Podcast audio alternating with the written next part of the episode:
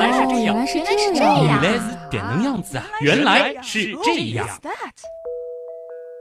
欢迎来到《原来是这样》，各位好，我是旭东。各位好，我是冰峰。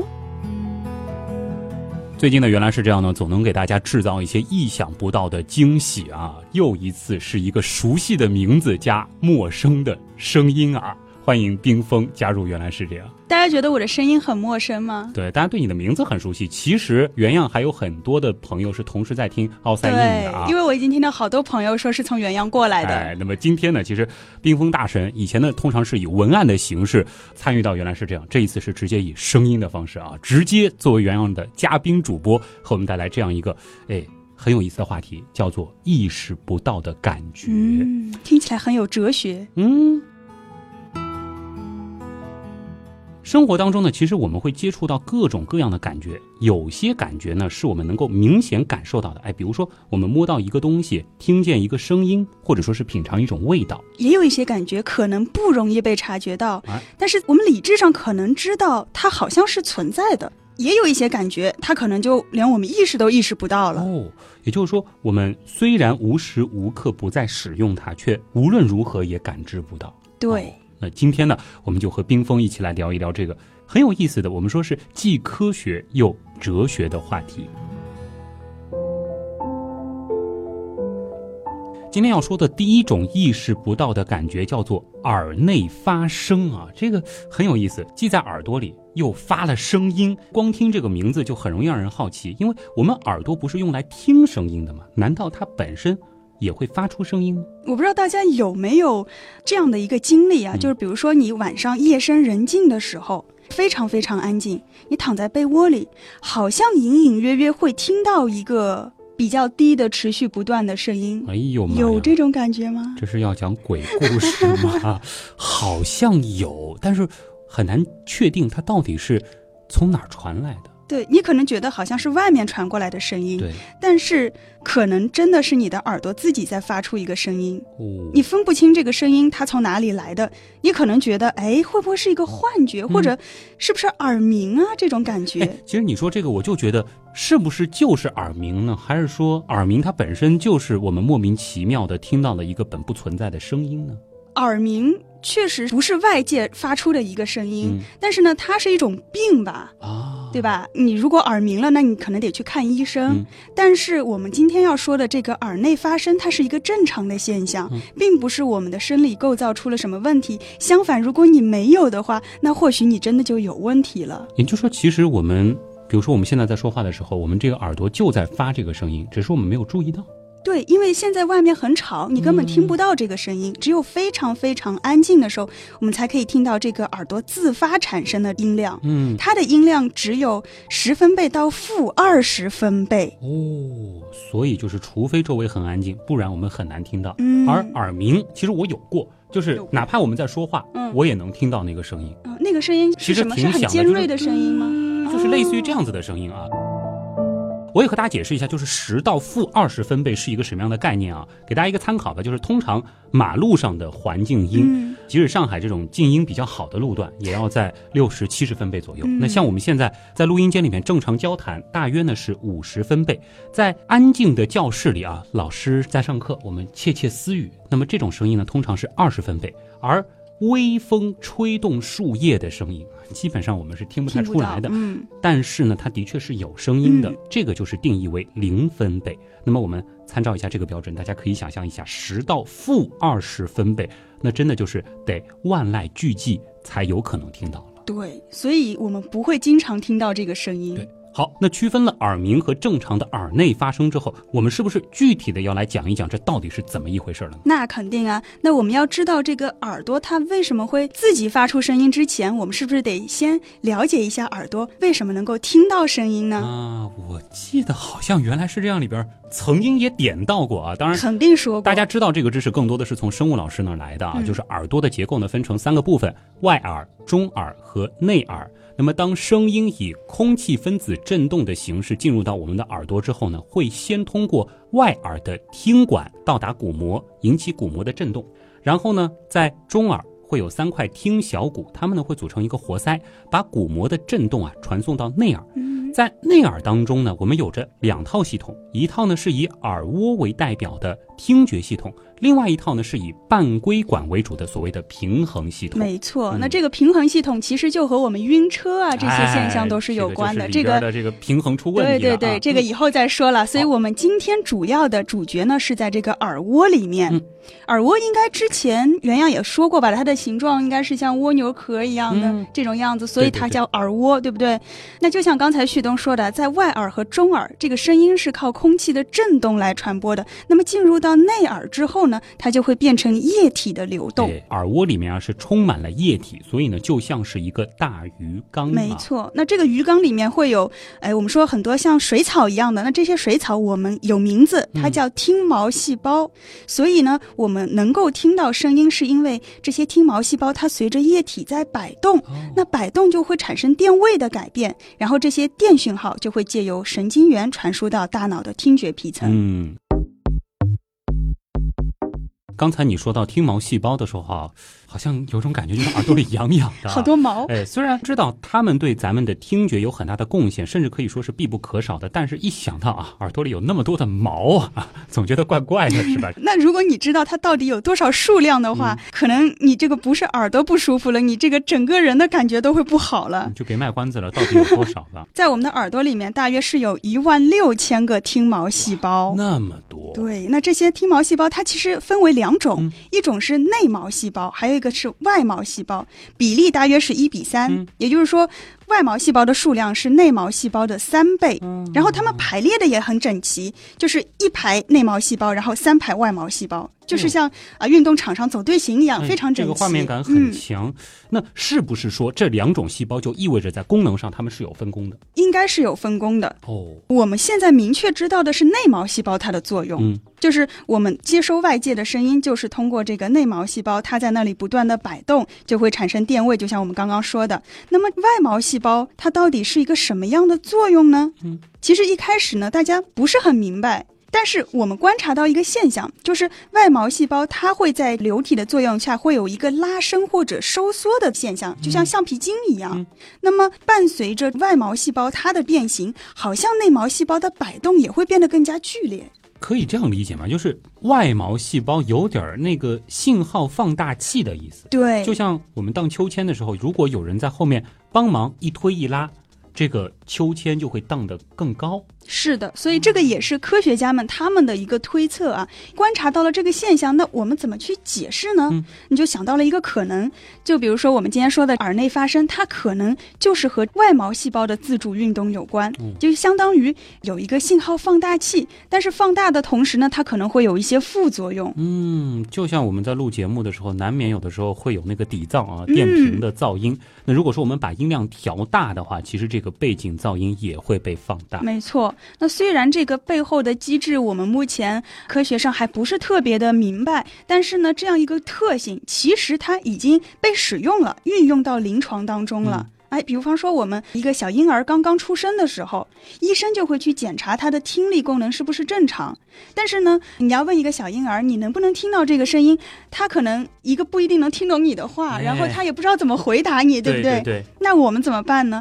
就用一个诱导型耳内发声的方法，就是我们在他的耳朵里面去释放一个声波的讯号，然后看他的内耳是不是会自主的再产生这么一个回过来的声音。嗯，这就是所谓的。那个新生儿听力筛查吗？但这只是其中的一个方法，还有通过脑干的反应来进行筛查，因为脑干也是和我们听觉有关的。哦，哎，但是我有一个问题啊，就是我们怎么知道？在内耳产生的是一种主动的自发的声音，而不是哎，比如说某个声音进入到耳朵之后，在里面的回响，嗯，就是像回声一样，是吗？山谷里面回声这个问题其实啊非常的专业，大家其实也可以一起想一想，我们有什么办法可以区分一个声音是主动发出的还是被动的回声呢？哦。要不留个悬念吧，大家思考一会儿，好吧？我们把答案留到最后来揭晓。嗯，留到最后接下去的内容，大家还有心思来听吗？我相信可能有些人先去拉进度条了，没事儿，我们等那些再回来啊。嗯。好，大家都回来了，我们继续聊。刚才这个耳朵发声呢，其实挺有意思的。它不仅仅是一个感觉很神奇的现象，而且呢，还可以运用到医学上，帮助我们检查新生儿的听力健康。这个呢，就很有意义了。今天我们要聊的第二个内容就有点恐怖了啊！这个名字很吓人，叫 猎脑人啊。这是把脑袋劈成两半吗？脑袋劈成两半，你觉得很吓人吗？啊，本来就是两半嘛，对吧？啊，如果大家玩过那种大脑模型的话，你会发现左脑和右脑中间它会有一个很深的一条裂缝，对不对？正是这个裂缝把我们的大脑区分成了左半球和右半球。但是他们还是协同配合工作的啊，所以我们说这个左脑和右脑嘛，不仅仅是大脑的左边和右边，某种程度上他们本身是两个独立的东西，但是呢，他们又组装到了一起，可以一起合作。对，所以形态上它们是两个独立的半球，但是在它们中间会有一个很小的零部件把它们连接到了一起。但是从功能上来说呢，这两个半球又是完全可以互通有无的。对对。也就是说，你左右脑之间，你实体上看，它中间是只有一小部分是连在一起的，但是彼此的信息是完全共享的，绝对不可割裂。啊，这就是我们所说的意识不到的感觉了。嗯，就是我们的左脑和右脑其实时时刻刻。都在相互的沟通，相互的传送信息，但是我们完全不会感觉到这一点，我们不会觉得，哎，就是左脑处理一个什么功能，又跑到了右脑去啊，这个感觉是不可能的。对对对，除非你变成了裂脑人，那么你可能在一些行为上面会感觉到，哎，我的左右脑好像不能够协调起来了。哦，也就是说。裂脑人他真的就能够感觉到这种感觉，或者说是别人可以感觉到，对他会表现出一些奇怪的反应，他可能自己意识不到是因为左右脑割裂开了，但是他会觉得我左边和右边不能协调起来了，这很奇怪啊！这样的人他能健康的存在吗？嗯，你要说。其他的身体的这些反应，它是能够健康的，只不过他的一些行为会他自己都无法解释，觉得很奇怪。那我们来说，其实，在古罗马的时候，人们就发现了，哎，这个大脑中间它是两个半球，中间有一个很硬的东西是连在一起的。那这个东西是做什么用的呢？当时没有人知道，所以一开始人们猜测它可能只是起到一个支撑的作用，把我们这个脑袋给撑起来。但是后来呢，有一些科学家觉得呀，这可能是我们哎灵魂待的地方啊，很像啊，一个灵魂的小容器。对，因为而且它正好是在大脑的正中间。对对。嗯，当然我们现在知道这个猜测都是不正确的啦，所以我们真正开始研究这个胼胝体，就是刚刚说的那个很硬的东西，是要到十八世纪开始。那么这个胼胝体呢，就是我们前面说到的中间那个小小的零部件。嗯。这两个字啊，比较的生僻啊。胼呢是月字旁一个合并的并，嗯，然后之呢是月字旁一个低下来的低去掉单人旁啊，这反正挺特别的啊。怎么会想到这样一个名字呢？感觉怪怪的，何必要凑那么生僻的两个字呢？有什么特殊含义吗？其实骈之它本身是一个词。它在字典上是有解释的，就是手掌或者脚底因为长期摩擦而产生的厚皮，不就是老茧？对对对，就是老茧。那老茧是什么样子的？很硬，对不对？对对对。所以这个胼胝体就是大脑里面一个非常坚硬的组织。大脑里的老茧，用脑过度，脑子出茧了是吧？就是这个胼胝体啊，当然它不是脑子用出来的啊，它本来就有。这么一说就很明白了，难怪有人觉得它是大脑的支架，对吧？很坚固。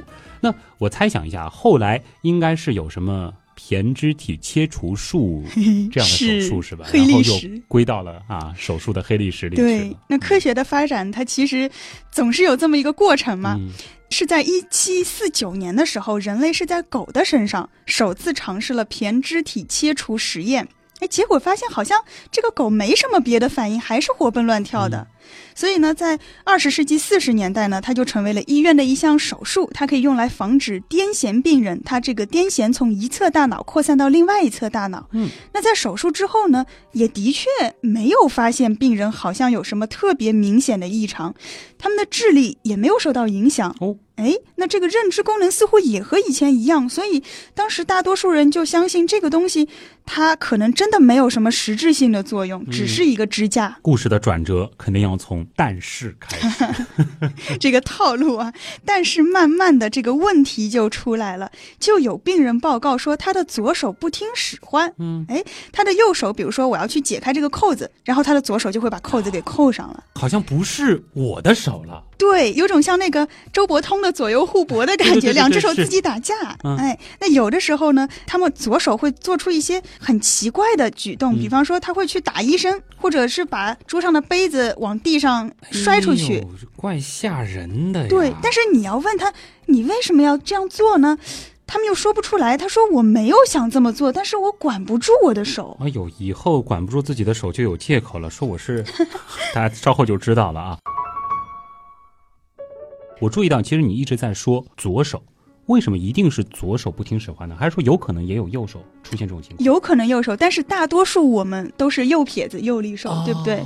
所以左脑是具有主控权的。嗯，那如果两个大脑分裂了之后，那么左边它指挥不到右边了，因为左手是右脑负责的，所以左手可能就会不听使唤了。但是右脑也是我啊，这很奇怪。右脑是我，但是因为如果我们是右撇子的话，左脑是具有最主要控制权的，所以右脑和左脑的博弈中间，这个左脑就会胜出。哎呦，感觉又可以开一期《我是谁二》了，感觉有很多 很终极的问题在这个里边就被引出了。对，所以如果是左撇子的话，他可能就是右手不听使唤。可以理解。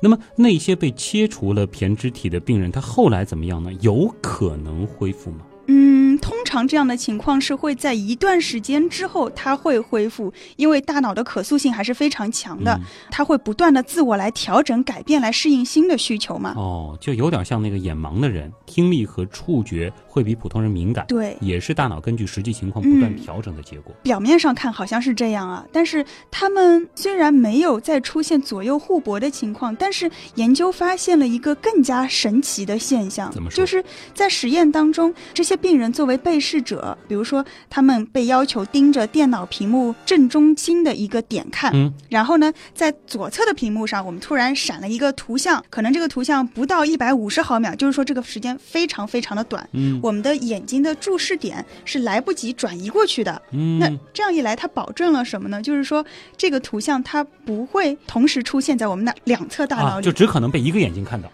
不是被一个眼睛看到，是只出现在一个视野。等一等啊，这个好像有一点绕啊，就是我来帮大家理一理思路。就是我们知道身体和脑子是反过来的，嗯，左脑管右边，右脑管左边。那么对于视觉而言，左边的视野传到右脑，右边的视野传到左脑啊，都不是和眼球相关。对，这个可能很多人会有一个误解啊，就觉得好像是右脑管左眼。对对对，其实我们的每一只眼睛它都有左边视野和右边视野。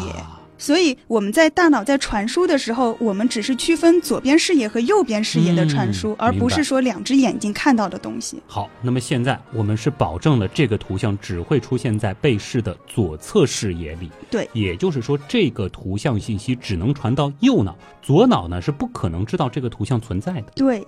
那我们知道，大脑的语言中枢是在左脑的，就是右撇子来说都是在左脑的，对不对？那这个时候呢，如果你去问这个被试者，你看到了什么，他就会说不出来。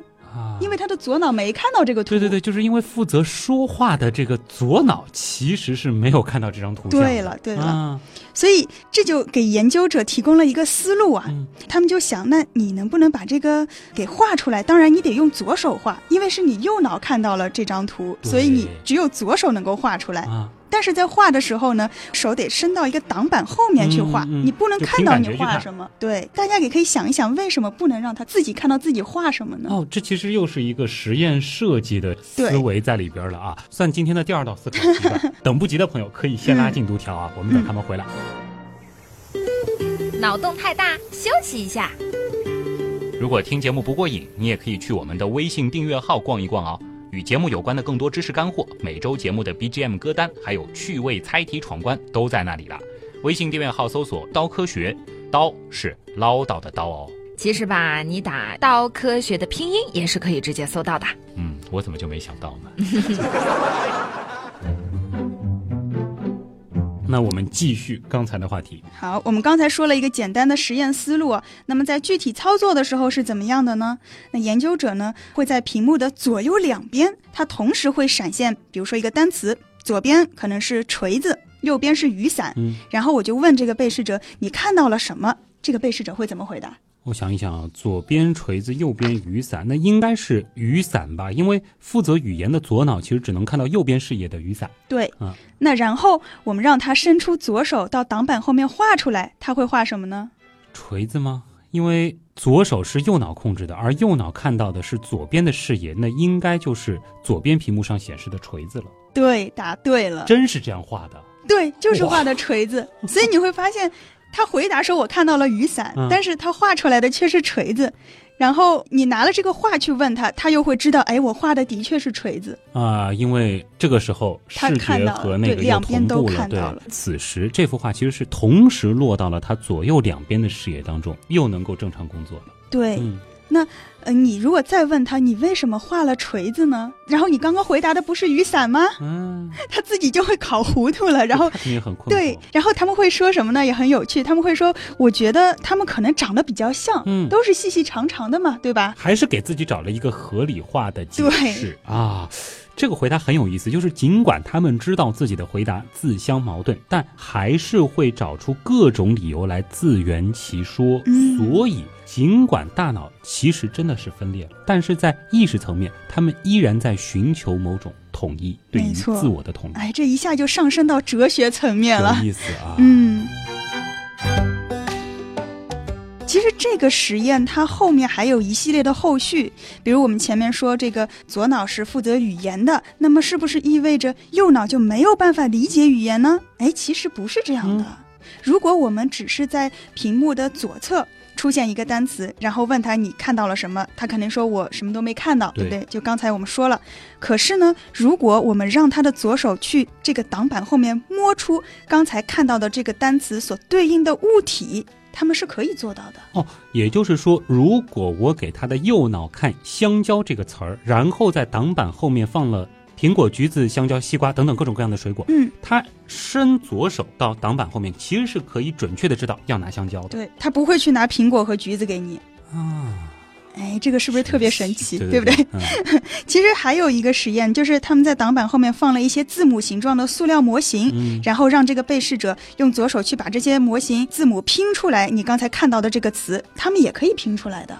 所以右脑其实某种程度上也是懂语言的，但跟他嘴巴没关系，说不出来，并不意味着他不能理解这些符号对应的语义啊。但是如果你问他，你刚才拼的是什么单词？哎，他又说不上来了，因为又和嘴巴有关了，对吧？就是左脑其实负责说，而语言的范围要比说话广得多。对，虽然右脑他没有办法描绘出看到的东西，但不代表他什么都不知道。嗯，我们可能很多人会听到这个左右脑分工的理论，这个时候呢，大家就会搬出这个猎脑人的实验，说你看，哎，这个左脑和右脑负责的东西，它果然是不一样的吗？但其实仔细想想，这个实验它并没有强调大脑的两边是分开工作的，相反，它恰恰给我们展示了左右脑的沟通和交流是多么重要。嗯，的确啊，就是有些时候可能是媒体的过度解读吧，或者说人们本身喜欢或者更乐于接受这样一个关于分工的故事，对它特别简单。对，然而事实上呢，大脑它又是一个不可分割的整体，尽管在某些功能上会有所侧重。但更主要的呢是协同配合啊，所以别没事儿就说什么开发一下右脑啊，开发一下左脑了，要一起开发。对，所谓的功能区，所谓的分工，或许只是我们看到的表面现象，而在这座宫殿的下面，可能还隐藏着更庞大、更复杂的未知地下宫殿啊。没错，就像我们现在说大脑这个区域是干嘛干嘛的，可能在它的下面也是互联互通的。对对对。就像我们接下来要说的这个盲视，它就是一种隐藏在我们意识底下的，可能很多人觉得特别不可思议，像超自然的这样一种现象。哦，这个看来悬念更大。有这样子一群人，他们看不见东西，但是他们能够准确的说出物体的形状。哦。并且还可以顺利的避开所有的障碍物，甚至他可以把信件分毫不差的塞进油桶里面，油桶就这么一条很细的缝，他们就可以塞进去。依然坚称自己是看不见盲人，看不见看不见的，什么都看不见。这就是所谓的盲视了。对，盲人的盲视觉的视，其实从名字就可以看出他的矛盾。既然已经盲了，又怎么谈得上视呢？但是如果刚才冰峰说的都是真的话，那还真的就是又盲又视，嗯，很神奇啊。我知道很多人这个时候已经在脑子里打了一个问号了，这么神乎其神，到底是真的还是假的？我们先来说一个案例吧。是在二十世纪七十年代，英国呢有一位名叫 D.B 的患者，他从十四岁开始就有严重的头痛病，同时呢他的左侧视野的感觉能力也是比较差的。那三十四岁的时候呢，他就决定接受手术治疗。那医生给他做了脑部的扫描，结果发现，在右侧大脑的初级视觉皮层上面长了一个很大的瘤啊，这就说通了。也解释了为什么他左侧的视野受到了很大的影响，因为在右侧大脑的视觉皮层上。对，嗯，那为了摘除这个肿瘤呢，医生就不得不要切掉他一部分的右侧视觉皮层。嗯，那也造成了他的左侧视野出现了一个很大的盲区，有一个窟窿在那里了。对，用他自己的话来描述，就是说世界的一半被窗帘遮住了。哇，这个描述很有画面感，甚至都能够想象他眼中的世界是怎样的。但是这个故事的转折出现了。在对这名患者进行术后检查的时候，医生发现了一个奇怪的现象，他好像每次都可以非常自然地握住医生的手，尽管这只手可能有时候就是在他的这个盲区里面。哎，这个真的很奇怪啊！就你是说？他可能有一个连自己都意识不到的第二视觉，有种开天眼的感觉。哎呦，就是这个 自己到底怎么去定义？我觉得到今天的这个话题当中就很难去界定了啊。嗯，这个问题其实医生也是百思不得其解啊，所以他们就把这个患者介绍给了英国的一个心理学家，让他去研究一下到底是怎么回事儿。那这个结果其实也很让人吃惊。哦，嗯，在一个实验当中啊，这名患者就被要求，哎，他盯。着一个屏幕上的一个光点看，嗯，就跟我们之前讲猎脑人的时候很像啊。那目的是什么呢？就是要固定他的视觉中心点，不让它移动。嗯，然后呢，在他的左侧视野的这个盲区里面，研究人员就亮了一个光，一下子，然后问他：“你能看到这个光吗？”应该。看不到吧？毕竟在他的左侧视野盲区内嘛。对，那个患者也很明确的说：“我看不到。”但是他真的看不到吗？研究人员不死心啊，因为之前的表现实在是太神奇了，所以他们就让这个患者无论如何，你用手指一下这个光在哪儿，你看不到你也随便给我指一个。嗯嗯。结果他非常准确的指出了这个光点的位置。那么准确，那肯定不是蒙对的了，还是看到了。或者说打个引号的看，对 这个看到底怎么界定在这里？关键就是说，我们就要讲实验是要可重复的。对他们重复了几次实验，重复了做，然后正确率是明显高于这个随机值的啊，所以它不是瞎猜。然后这个还没有完，他们还做了进一步的实验，他们在他的视觉盲区里面画了一条直线，然后问他这条线是水平的还是垂直的。尽管他还是说我看不见，你别问我了。但是每次他还是能够，就我们感觉他是猜出这个答案来，就是他自己感觉他是猜出这个答案来的。但是我们觉得他不是猜的。这其实可以从概率的角度去来看的。如果真的是猜的话，他其实应该是趋近于那个随机值的一个概念，对吧？嗯，所以在一九七四年的时候，这个盲视的概念就首次被提出来了。真的是很不可思议啊！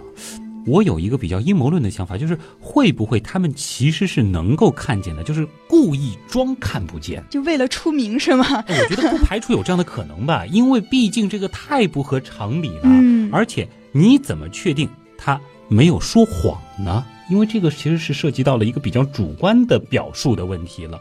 他说他看不见，但是也有可能故意这样啊，来显得我很特别，对不对？就像有的人来说，我特异功能是连接人，对吧？这我故意装也有可能嘛，对不对？嗯，但我觉得吧，他们其实没有必要来撒这个谎。嗯，我很欣赏你的质疑，因为其实，在科学的研究当中，确实是要这样的一种质疑精神的。事实上呢，其实有一部分科学家他们也提出了这样的疑问，但是呢，直到有另外一个病例的出现。那是在二零零八年的时候，是一位荷兰的神经心理学家，他研究了一名因为中风导致双侧初级视觉皮层全部受损的病人，也就是说，他没有办法看到任何的东西。而且我们给他做大脑扫描也证实了，你把东西放在他面前，他的初级视觉皮层是没有任何反应和活动的。哎，这个就没有任何可以怀疑的。对。他可以说谎说我没看到，但是他的大脑皮层是不会说谎的。对对对，是。所以呢，他也就成为了一个研究对象了。那研究人员就把他带到了一个堆满了各种杂物的走廊上面，然后不给他任何的提示，就跟他说：“你给我走过去。”结果他非常顺利地避开了所有的障碍物，他甚至知道，哎，我要侧过身子，从那个靠得很近的垃圾桶和三脚架之间，我要挤过去。哇！虽然你事后问他，哎，你为什么要侧身呀？他说，我不知道啊，但是我觉得我好像就是应该这么做。就是他对自己的这种下意识的举动，完全没有办法给出解释。看不到，但是每次都能猜对。还可以完美的躲避障碍物啊！这个听起来真的是觉得怪怪的。反正，在科学上现在有解释吗？那我们就先说这个视觉，它是一个怎么样的处理过程啊？我记得我们之前应该也说过，眼睛的时候对，将光进入到视网膜之后，它会由视神经到一个叫丘脑的地方，对不对？大脑是家大公司嘛，就是当时冰封的文案啊。这个丘脑呢是位于大脑的正中心，其实呢是一个感觉信号的中转站。它呢会收集人体的各种感觉信号，然后呢把它们投射到大脑皮层的对应区域。嗯，你刚刚旭东做的这个前情提要相当的到位啊。那这个视觉信号来说呢，它在经过丘脑之后，它会先投射到我们位于后脑勺的初级视觉皮层，然后再传输到更高级的视觉皮层里面。那比如说啊，它往上走就是往我们头顶方向走，就是和运动和方位的处理有关的，因为我们看到事物，我们还要知道它在哪儿。它是怎么运动的？然后呢？如果是往下走，它是和形状的处理呀、颜色啊、物体识别等等这些是有关的。所以我们有时候也把上面那条叫 where pathway，下面它叫 what。洋气啊，where 和 what 其实也是言简意赅了啊。嗯。那么来帮大家理解一下吧，就是说光线从我们的眼睛进入之后，就横穿整个脑袋，直奔后脑勺去了。然后呢，在后脑勺，它们呢会兵分两路啊，一个呢是往头顶走，报告物体的方位；另一个呢是往下走，应该就是耳朵这边，对，来分析 what 这件事儿，就是物体本身的样子。对，同时呢还会和位于颞叶的语义记忆库来进行比对，我们就可以知道这个物体到底是个什么东西了。啊，这个好像在我们为什么会说话啊这一期当中也是提到过的。嗯。那我们接着来梳理一个流程啊，可以说大脑处理视觉的一个主路径，也就是说，大约百分之九十的视觉信息都是会像我们刚才说的这样走的。嗯，那么还有百分之十它去哪儿了呢？他们会经由视神经到达中脑一个叫做上丘的地方，这个跟我们之前说的丘脑它不是一个东西。上丘呢，它和我们的眼球转动有关系。所以在上丘处理完之后，我们会把一部分信号发送给和运动相关的额叶。那大家有没有发现，这条路径它和影像的形成完全没有关系？但是它和由视觉引导的运动是密切相关的。所以呢，一些科学家认为，这或许就是盲视产生的原因。懂了，百分之九十的视觉信息的确就是走不通了啊，到死胡同里去了。嗯，但是百分之十的和运动相关的路径还是完好的，所以他即便什么都看不到，起码从理解的层面他是看不到的，但是的确可以奇迹般的对物体做出动作上的那些直觉的反应。对，因为其实这百分之十它是不需要经过初级视觉皮层的。所以你即便那部分坏了，不影响它这百分之十的嗯一个流程。这个算是答案吗？呃，这个其实并没有完全解决问题，因为除了绕过障碍物，有些盲视患者他还是能够说出这个物体的形状，直线呢，对不对？还是没法解释啊。对啊。这个不是和我们刚才讲的矛盾了吗？因为形状的认知，按你前面说的，它其实是由第一条通路来完成的。可是，既然最基础的一环已经损坏了，照理说啊，就不可能进行更高级的处理。嗯，所以我们刚才说的只是一个假设。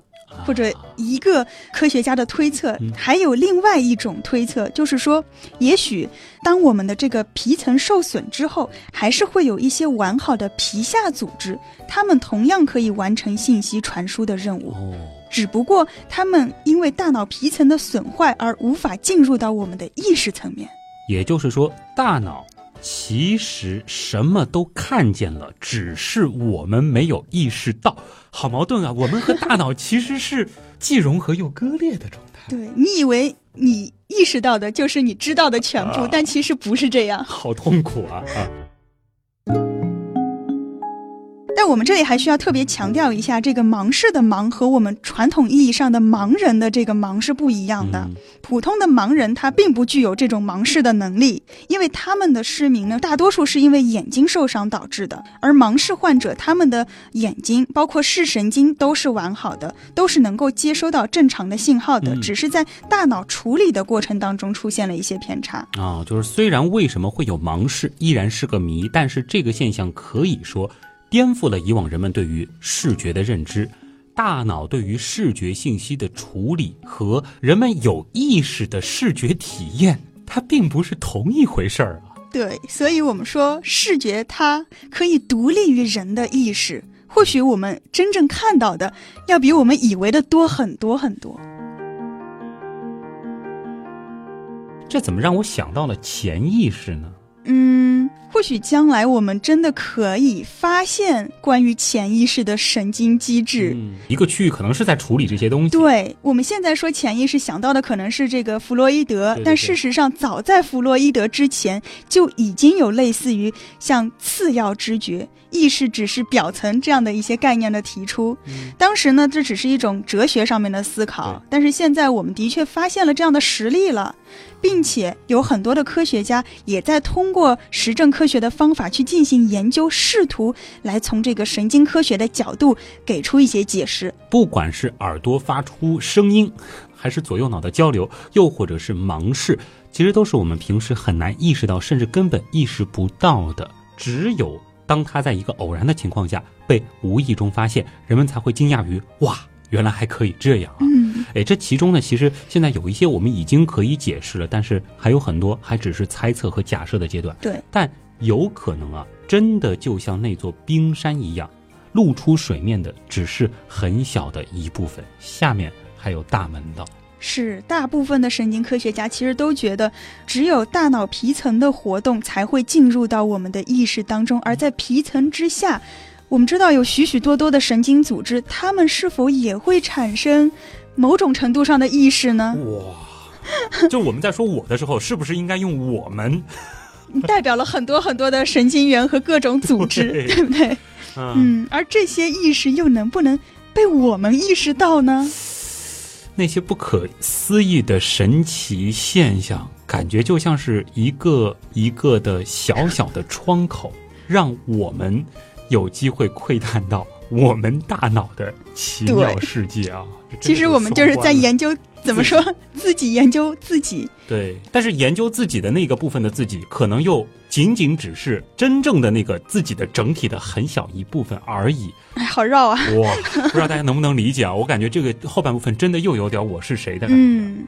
而随着人类对于自我探索越来越深入，我相信还有很多我们固有的认知会被颠覆掉。但其实，如果我们把时间往前倒推个两千年，这些问题其实早就已经被探讨过无数次了。比如说，我是谁？我从哪里来？我要到哪里去啊？比如意识是如何产生的？原来是这样，就是这样。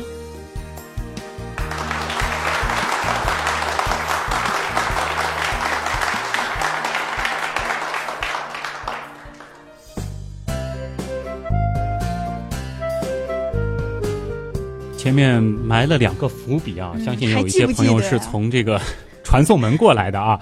先来说一说吧，我们刚刚留的第一个悬念是第一个悬念是什么呀？第一个悬念是那个什么回声的那 啊？怎么区分是呃主动发声还是回声，对不对？对对对。其实这个声音它到底是不是所谓的回声？如果是回声的话，大家想一想，它的能量是不是会不断的衰减，然后声音的频率会维持不变？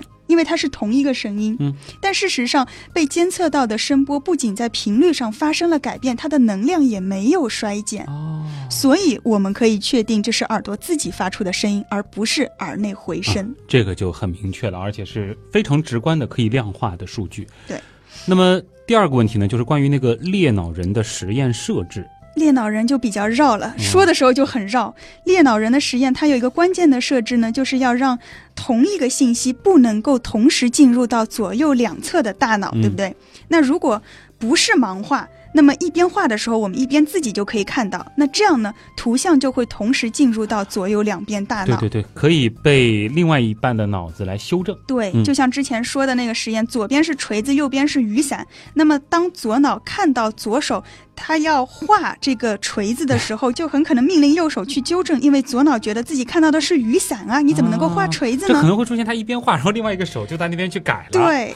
所以这样呢，就会使得实验受到干扰，而没有办法顺利的进行。嗯，对，毕竟是实验啊，大家一定要记住，就是我们出来的最后的这个结果，一定是经得住推敲的啊。你要让不知道的人看到，也觉得是那么回事儿。没错啊。今天虽然是冰封。第一次以原样的这个嘉宾主播的身份加入到原来是这样，但其实最开始的时候也说了啊，冰峰是原样的老朋友啊，这个很早就开始给原样提供高质量的这个文案。谢谢谢谢。而且大家或许不知道的是，冰峰的声音其实从原样的一开始就一直陪伴大家，而且每一期都在陪伴大家。大家猜到是什么了吗？你就说一下那个经典的英文吧。Oh, it's that. 大家仔细去听一听，其实，在原来是这样最开始的那个小片头当中啊，就混了啊冰封的声音啊，也和大家来说一说吧。冰封其实现在有非常专业的心理学的背景了，之前呢也是在香港啊，呃，攻读了这个心理学的硕士，嗯，呃，而且。还不单单说是我们可能说是这个比较呃实用的什么帮人家做这个心理治疗啊什么这个方向，心理咨询、心理治疗，你是更偏更偏研究，就更偏大脑的这一套的东西，认知方面的是我比较喜欢的部分。嗯，所以就是这一篇文案，大家应该能够感觉到是非常的专业的啊。冰峰其实除了在原来是这样不定期的会出现之外呢，他其实现在一直在坚持做自己的奥赛印。对，是我自己的一个相当于自媒体的一个播客吧。嗯，就是关于心理学和脑科学的内容。我记得在你出去读书之前，其实是原样做过一波小广告的啊。但是这件事儿其实到现在。冰峰一直是在坚持着啊，嗯，做广告的时候涨了一波粉，后来又没了。对，今天来涨一波大粉吧啊！这个关注原来是这样的朋友呢，别忘了啊，可以同时的去听一听冰峰自己也坚持了近百期了吧？九十几期了已经，其实也是一个很大的存量了。当然，好像每一期比原样要稍稍短那么一点。对，其实是相当于短小精悍吧啊，可以十分钟以内，很多碎片的时间听，比如说听一整期原样啊，中间间隔一期 outside in，然后再听原样就很好，对吧？就是 outside in 啊，这是英文。它有中文可以搜吗？中文你就搜冰封就好了。哎，对，这个冰冻的冰，枫叶的枫啊。那么冰封的这个推完了，那么推我们原来是这样的了啊。其实呃这一篇文案当中的一些比较有趣的一些延展的信息，我们也会在刀科学的相关的这个延展阅读的推送当中呈现给大家啊。包括一些比较好玩的现象，以及历史上的一些有趣的故事啊。那么也欢迎大家到微信订阅号搜索“刀科学”，刀是唠叨的刀。呃，要了解我个人的一些事情，或者说跟我有一些直接的联系，一个比较好的渠道就是在新浪微博直接搜我名字旭东，旭日的旭，上面一个山，下面一个东。通常呢，我会不定期的看一遍私信啊。如果说呃比较有意思的一些回复，我会回复，但没法做到一一回复啊，这个见谅，因为发私信还是比较多的。另外就是欢迎大家加入我们原样的大家庭。原样刀友会，其实，在刀友会当中，冰封也是不定期出现的啊，非常非常不定期，偶尔偶尔的要捕捉一下啊。现在开放的是原样刀友会牵牛啊，这其实是我们的第九个大群了，欢迎大家常常来玩儿。支持原来是这样的，其实还有很多的方式哈，除了不定期听一听我们的这个广告特刊之外啊，呃，也可以到原品店啊，这个去买一些周边啊，或者说订阅一下我们推送的一些杂志。我们说原样出品必属精品，其实能够进入到原样视野的这些商品或者说是杂志呢，也是经过我们精挑细选的。呃，除了价格还是比较优惠的之外呢，质量还是可以保证的啊。欢迎大家到原品店来支持我们。那么，以上就是今天的节目了啊！再次感谢通过各种方式支持和帮助我们的朋友。原来是这样的发展，真的离不开大家。说的太对了，我是旭东，我是冰峰，咱们下周接着聊。好，那么区分了耳鸣和正常的内耳发声之后，我们是不是该具体的来讲一讲？耳内发声。伸左手到挡板后面，其实是可以准确知道要拿香蕉的。对，啊，抱歉，嗯嗯嗯。意识只是皮层这样的一些概念的提出了。啊，表层，我说错了。